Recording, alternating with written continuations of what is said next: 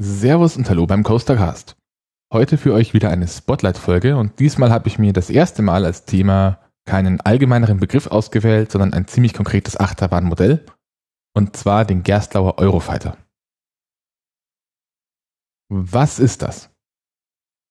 Wie schon gesagt, ist der Eurofighter ein Achterbahnmodell der deutschen Firma Gerstlauer Amusement Rides, die vor allem dafür bekannt sind, dass sie einen Beyond Vertical Drop haben, also eine erste Abfahrt oder nicht notwendigerweise erste Abfahrt, aber wenigstens eine Abfahrt, die steiler ist als gerade nach unten. Muss man sich vor, so vorstellen, dass gewissermaßen der Zug am Berg schon wieder ein bisschen zurückfährt, weil er weiter rumgedreht wird. Wie fährt sich das? Ähm, sehr viele der Eurofighters werden an den Park angepasst. Und es gibt eine extrem große Menge an Fahrfiguren.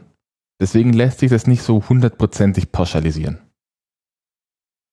Ähm, wenn man mal so einen Rundumschlag über die Bahn versucht, die es so gibt, dann sieht man aber, dass sie in der Regel nur mäßig hoch sind für Thrill-Attraktionen. Aber sie sind jetzt auch nicht in der Größenordnung von, einem, von einer Kinderachterbahn. Die höchsten Bahnen haben eine Höhe von 43 Metern. Die meisten sind eher in dem Bereich von ungefähr 30 Metern Höhe. Entsprechend schwanken auch die Höchstgeschwindigkeiten in der Regel im Bereich von 80 km/h bis zu 100. Der Name, da vermute ich jetzt mal, dass der abgeleitet ist vom europäischen Kampfflugzeug, dem Eurofighter, der besonders für seine Wendigkeit bekannt sein sollte. Ich weiß nicht, ob es immer noch ist oder ob, sie das, ob das auch kaputt ist. Der Name impliziert eben einen Fahrtverlauf, der geprägt ist von recht engen Kurven, kleineren Hügeln und sehr kompakten Elementen. Und von diesen Elementen listet der Hersteller auch selbst ziemlich viele. Zitat von der Homepage. Looping, Inline Loop, Overbank Curve, Hardline Roll, Rollover Loop, Zero G Roll, Dive Loop, Copper Roll und vieles mehr. Was aber allen Bahnen gemein ist, die im Moment existieren, ist ein vertikaler Kettenlift, gefolgt von diesem schon genannten eben mehr als vertikalen Drop, bei dem man ein klein wenig überhängend nach unten fährt meistens läuft das dann noch so ab, dass man diesen Kettenlift hochfährt und das oben relativ flott über diese Kante geht, weswegen man extrem das Gefühl hat, dass man in dem Moment vorwärts einfach aus dem Wagen rausgeschmissen wird. Die engen Kurven und die beengten Platzverhältnisse bedeuten hier aber auch, dass die Züge nicht lang sind. Ähm, Im Speziellen bei diesem Eurofighter eben. Der Zug besitzt zwei Reihen mit jeweils vier Plätzen, also acht Personen pro Zug oder Wagen. Der Zug ist also recht kurz und vergleichsweise breit. Führt bei manchen dieser Bahnen dazu, dass sie ein Ruckeln durch Auflaufen kriegen, also dass gewissermaßen der vordere Wagen in ein Element fährt und der hintere noch so schiebt, dass sich das Ganze gegeneinander so ein bisschen verwindet und dadurch ruckelt die Bahn sehr stark. Ähm, diese Gerstauer Eurofighter sind bei Enthusiasten auch so ein Schwarz-Weiß-Thema. Ihr habt es vielleicht in einer der Folgen mit Matthias gehört, der mag die Dinge überhaupt nicht. Die sind ihm zu unruhig und zu, zu ruckelig. Ähm, ich selbst kann darüber hinwegsehen, beziehungsweise habe auch schon viele Fahrten erlebt, wo das nicht der Fall war. Und mir gefallen die Fahrten an sich schon sehr gut. Und das ist so ziemlich häufig der Tenor, dass die Leute das Ding entweder lieben oder hassen. Wer kauft sowas? Die existenten Bahnen decken ein sehr breites Spektrum ab zwischen extrem thrill-lastigen äh, Bahnen bis hin zu kompakt, die man nicht unbedingt als Family Coaster bezeichnen kann, aber die schon auch für weniger vage, waghalsige Besucher durchaus tauglich sind. Entsprechend finden sich diese Eurofighter in beinahe allen Parkgrößen. Hm, zwei der Bahnen zum Beispiel stehen in Freizeitparks des, des, des amerikanischen Freizeitparkplatzhirschen Six Flags. Das ist also wirklich eine große Kette und wenn die sich sowas hinstellen, dann hat das schon so seine Berechtigung. Wir reden jetzt nicht von Sexpence. Ähm, während auf der anderen Seite zum Beispiel die Achterbahn Hydrus auf dem Casino Pier steht. Das ist also wirklich so ein, wie man in vielen amerikanischen Filmen kennt, ähm, Pier am Wasser und am äußersten Ende davon steht auf diesem schmalen Pier eine Achterbahn. Die ist also sehr kompakt, sehr kurz, soll sich aber ganz, ganz schön fahren. Derzeit, also Stand Anfang März 2020, gibt es weltweit 23 Bahnen des Typs Eurofighter. Die älteste davon, Wilsvinet, im dänischen Bombomland eröffnete 2003. Ähm, Eurofighter werden aber immer noch produziert. Also sie sind mit ihren bis jetzt 17 Jahren schon ein ziemlich lang produziertes Modell eines Thrill Coasters. Äh, so kommt zum Beispiel mit der Anlage Vertica im französischen Park La Récré de Trécuré, eine Anlage, die noch dieses Jahr eben eröffnen soll. Also die wird gerade gebaut. Wer stellt das her? Wie schon gesagt, die Firma Gerstlauer Amusement Rides aus Süddeutschland. An dieser Stelle kommt jetzt normalerweise die Frage, woran kann man die Hersteller unterscheiden? Die ersetze ich jetzt mal dreist in diesem Fall durch, woran kann man diese Bahnen erkennen? Also, wenn ich vor einer Achterbahn stehe, woran sehe ich, ob das vielleicht ein Eurofighter sein könnte? Ich bin schon sehr stark auf dieses charakteristische Merkmal äh, eingegangen, also auf diesen vertikalen Lifthill mit dem Beyond Vertical Drop.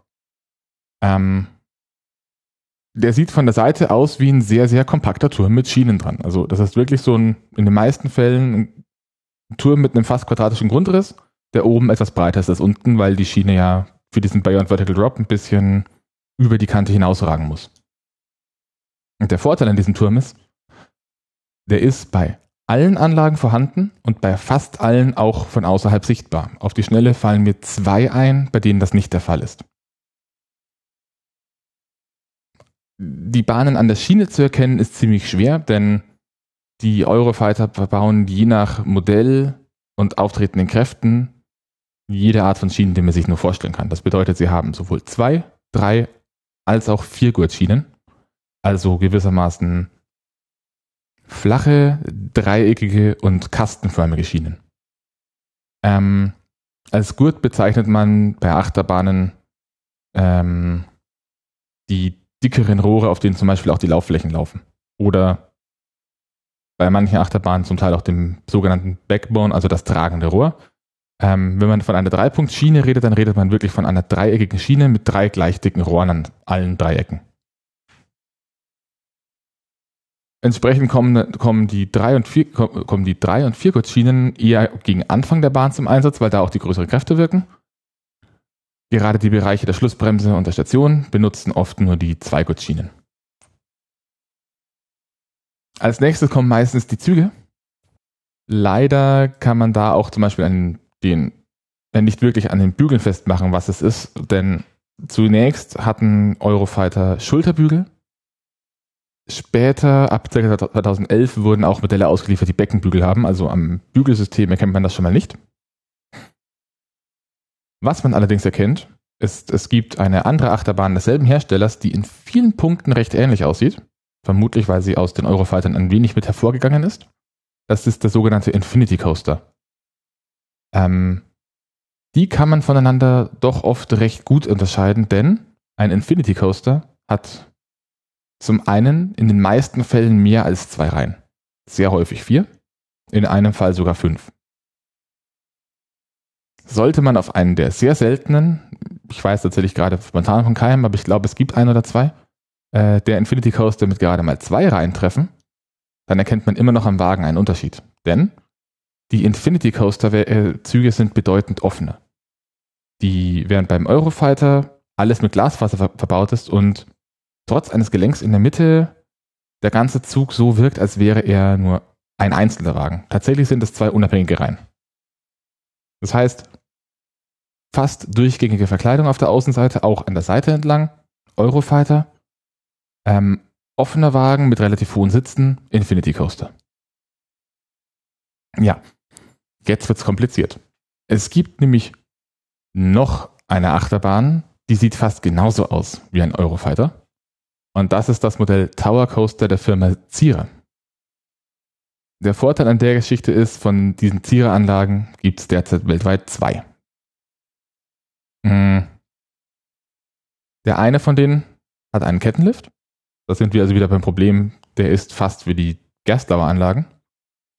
Der andere hat einen vertikalen Abschuss. Da hat man also keine Kette in diesem Turm drin, sondern da stehen weiße Beschleunigerpaneele raus. Also weiße Beschleunigerpaneele am Lifthill Zierer. Allerdings hat keine der beiden Bahnen diesen Beyond Vertical Drop. Die fallen beide nur mit 90 Grad nach unten. Außerdem für Menschen, die gerne auf Kleinigkeiten achten, ähm, die Zierer-Schienen schauen ein klein wenig anders aus. Und zwar an der Stelle, also Zierer verbaut an den ähm, Stellen mit großen Kraftanwirkungen auch drei Gurtschienen, genauso wie Gerstlauer. Aber an der Stelle, an der die Stütze an die Schiene anpackt, da haben die Ziererbahnen gewissermaßen zum Befestigen der Schiene einen Zylinder, der durch die Schiene durchragt und dadurch die Schiene stabilisiert. Das ist also wirklich wie eine durch die gesamte Schiene durchgeführte Verlängerung der Stütze. Während die Gerstlauer Bahnen hier eine Art verstärkte V-förmige Strebe haben. Also Zylinder, Zierer, V-förmige Strebe, Gerstlauer. Wo kann man sowas in Deutschland fahren? Die Rollercoaster Database listet in Deutschland zwei Eurofighter. Ich weiß auch von keinem, der vielleicht nicht gelistet sein könnte. Ähm, die erste davon ist die Achterbahn Huracan in, im Leipziger Freizeitpark Belantis. Der zweite, das ist der, den ich bis jetzt auch selbst gefahren bin, ist der Fluch von Novgorod im Hansapark.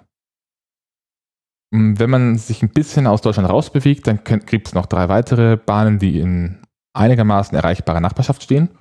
Und zwar Falcon in Duinrel, Typhoon im Bobbejaanland und eben die erste Achterbahn dieses Types Wildsvinet in Bonbonland. Und zu diesen Bahnentypen gibt es erstaunlich viel Trivia. Letzte Frage also, welche Trivia gibt's? Ich habe vorhin mich ein wenig ausgelassen über die Züge, über diese zwei Reihen. Das stimmt nicht für alle Bahnen. Es gibt tatsächlich exakt zwei Bahnen, nämlich Huracan in Belantes und die Achterbahn Daredevil Dive in Six Flags Over Georgia, äh, Six Flags Over Georgia. Die haben andere Wegen. Und zwar haben die einen tatsächlich äh, einen tatsächlichen Wagen mit Normalwagen, zwei Achsen, ähm, mit jeweils sechs Sitzplätzen. Also drei Reihen mit jeweils zwei, Sitz, äh, zwei Plätzen pro Reihe. Wie schon gesagt, ist die älteste Bahn Wilswinet mit einer Eröffnung von, äh, in 2003. Die jüngste Bahn derzeit ist der TMNT Shellraiser in Nickelodeon Universe. Letzterer ist außerdem mit derzeit 100, äh, 121,5 Grad Neigung die derzeit steilste Achterbahn. Ähm, direkt gefolgt mit 121 Grad, also ein halbes Grad weniger, die Achterbahn Takabisha im Fuji-Q Highland in Japan. Abgesehen von diesem halben Grad ähm, im First Drop haben diese Bahnen aber ein identisches Layout. Also da hat Nickelodeon gesagt, wir möchten, oder ein Parkbetreiber gesagt, wir möchten für diesen Park eine Achterbahn, die soll genauso sein wie die andere, sie soll aber den Weltrekord halten. Dann hat man ein halbes Grad gedichtet. Außerdem haben von diesen 24 Bahnen, die es insgesamt gibt, drei, drei Stück nicht nur einen, den Kettenlift, sondern sie haben zusätzlich noch einen LSM-Launch, also einen Abschuss. Im Gegensatz zu den Bahnen, die man vielleicht sonst so kennt, wie beispielsweise Taron, das ja als Abschussachterbahn schon recht bekannt ist, oder Blue Fire, als die beiden großen Bahnen, die in Deutschland einen Abschuss haben, erfolgt bei den Gerstlauer Eurofightern dieser Abschuss meistens nicht aus dem Stand. Nein, er erfolgt eigentlich bei keiner der Bahnen aus dem Stand, sondern man fährt immer einen kleinen Drop runter und dann in den Abschuss rein. Die drei Bahnen sind der TMNT Shellraiser und Takabisha, also die beiden steil, sehr steilen Achterbahnen, sowie als erster Eurofighter mit Abschuss, der gebaut wurde, der Fluch von Novgorod. Ähm, es gibt eine Episode vom Podcaster Germany, da interviewen sie den Geschäftsführer und Eigentümer des Hansaparks. Ähm, da geht es auch ein bisschen um die Entwicklung von Achterbahnen, wie die Zusammenarbeit mit Gerstlauer so aussieht. Da wird unter anderem auch kurz einmal erklärt, warum genau diese Bahn jetzt ein Eurofighter geworden ist. Das hat nämlich tatsächlich in dem Moment mehr oder weniger technische Gründe. Mein Erfahrungswert an der Stelle ist, dass auch wenn die Launches rollend erfolgen und die Endgeschwindigkeit mit 100 km/h eher gering ist für einen Abschuss, oder relativ normal bis gering, ja, ähm, dann zieht dieser Abschuss trotzdem ganz schön rein. Also man ist wirklich überrascht, wie stark die sind. Ähm, ich habe oben auch gesagt, dass bei den meisten der Bahnen diese Lift- und Beyond Vertical Drop-Türme sichtbar sind. Es gibt zwei Bahnen, bei denen ist das nicht der Fall. Die eine ist der Fluch von Novgorod, der bereits genannt wurde. Ähm, der hat tatsächlich den ersten Beyond Vertical Drop, der vollständig im Dunkeln stattfindet. Das ist auch ein extrem seltsames Erlebnis, weil man bekommt eigentlich nicht mit, wie steil der ist. Und der andere ist Mystery Mine in Dollywood in den, in den USA. Ähm, hier ist der Drop nicht vollständig im Dunkeln, sondern man befindet sich im Inneren eines Gebäudes, durch das Licht nach innen kommt. Das ist ein, ja, ist thematisiert wie ein alter Aufzugsturm eines, einer alten Mine mit so ein bisschen einem Bretterverschlag drumherum.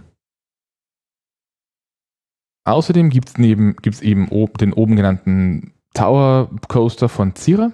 Der ist relativ ähnlich. Und ich wage zu behaupten, man könnte ihn als vom Eurofighter inspiriert ansehen. Es gibt vom italienischen Hersteller SPF Visa auch eine Achterbahn, die sich Tower Coaster nennt. Ähm, die ist bedeutend kleiner, bedeutend kompakter, hat auch einen, einen, ziemlich großen Knubbel, weil man fährt den Großteil des Drops eigentlich senkrecht nach unten und nur oben kippt man einmal wirklich so um, die, um diese Kante rum und sofort wieder in die Vertikale. Schaut euch dazu einfach am besten Bilder an. Dieses Ding ist kompakt, passt gefühlt auf einen LKW. Gibt es auch nur eine davon, die steht gerade im Wonderland Eurasia, heißt Mikfa und steht da und tut aber gerade nichts. Ansonsten schmeiße ich euch wieder die üblichen Links in die Episode, das heißt Wikipedia-Artikel, relevante Suchen bei RCDB und die Herstellerseite. Hm, von meiner Seite war es das. Gebt mir doch bitte einfach ein bisschen Feedback, wie euch eine Präsentation eines speziellen Achterbahnmodells gefällt im Vergleich zu allgemeineren Begriffen, damit ich weiß, ob ich sowas in der Form öfter machen kann oder ob ich mir den Aufwand in dem Moment sparen kann. Das war's von mir. Bis zum nächsten Mal.